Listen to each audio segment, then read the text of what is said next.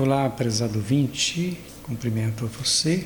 Hoje, dia 20, estamos aí dentro do mês da Bíblia, dia 20 de setembro, quando celebramos o 25 domingo do tempo comum.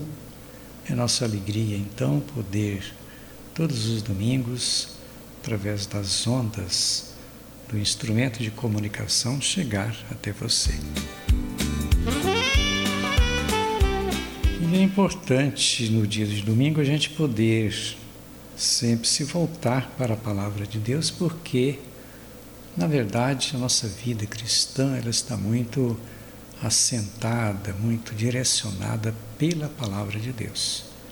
E aquilo que a gente escuta desta palavra, a palavra de Deus no domingo, deve ser motivação para a vida durante a semana. Nas dificuldades, nos enfrentamentos, nas alegrias, que a palavra seja para nós uma direção.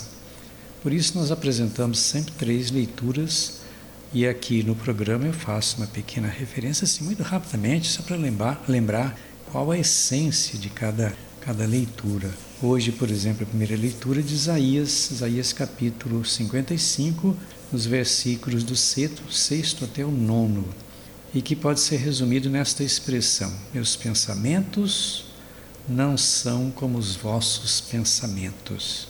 Pois é, para falar disto, o profeta começa a leitura dizendo assim: Buscai o Senhor enquanto pode ser achado, invocai-o enquanto ele está perto. Abandone o ímpio seu caminho e o homem justo suas maquinações. Volte para o Senhor, que terá piedade dele, volte para o nosso Deus, que é generoso no perdão. Então está neste, nessas expressões aquilo que o profeta Isaías quer dizer para nós hoje. Deixar as maldades, deixar as coisas, os maus pensamentos e ter o pensamento de Deus, voltar-se para Deus.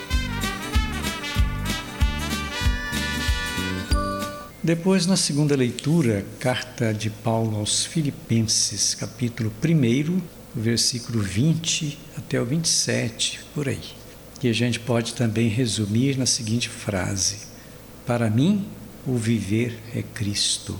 Esta é uma expressão de São Paulo. Ele diz assim: Para mim, o viver é Cristo e o morrer é lucro. Justamente porque Paulo deu sua vida pela causa da construção do reino de Deus. E ele chega o momento então de dizer: Eu estou agora feliz por ter feito tudo isto e estou aqui para me colocar nas mãos de Deus. E a leitura termina assim: Vivei à altura do Evangelho de Cristo. E Paulo realmente viveu à altura do Evangelho de Cristo.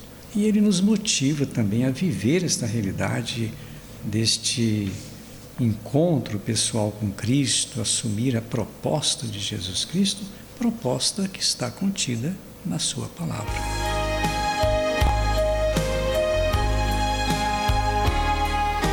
Depois nós temos o Evangelho de Mateus, capítulo 20, lá no versículo 1 até o versículo 16.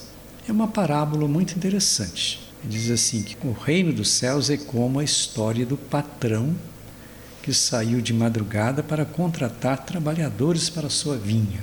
E é interessante que ele chamou gente no início do dia, chamou outros trabalhadores às nove horas da manhã Chamou outros meio-dia, outros às três horas e outros às cinco horas, já na hora de quase na hora de parar o serviço. Então colocou gente para trabalhar na sua vinha. Mas para fazer isto, o primeiro que ele contratou para trabalhar o dia inteiro, ele combinou uma importância por dia, quanto ele ia pagar. Só que na hora de, de acertar com todos eles, ele quis pagar a todos igualmente até aquele que chegou no finalzinho da, do trabalho, às 5 horas da tarde, deve ter trabalhado aqui uma hora, duas horas, não é isto? Também recebeu a mesma importância. O primeiro, então, que trabalhou o dia todo, foi reclamar. Só que o patrão disse assim: Olha, eu não contratei você por um dia, é justo eu pagar aquilo que nós, nós combinamos. Agora, se eu pago a mesma coisa aos outros, o problema é meu ou você está com ciúme, o que, que, que é? No fundo, o que a gente quer entender nessa leitura? Que para Deus as coisas são diferentes do mundo. No mundo você tem que trabalhar para merecer aquilo que você recebe. Para Deus, Deus olha a necessidade da pessoa.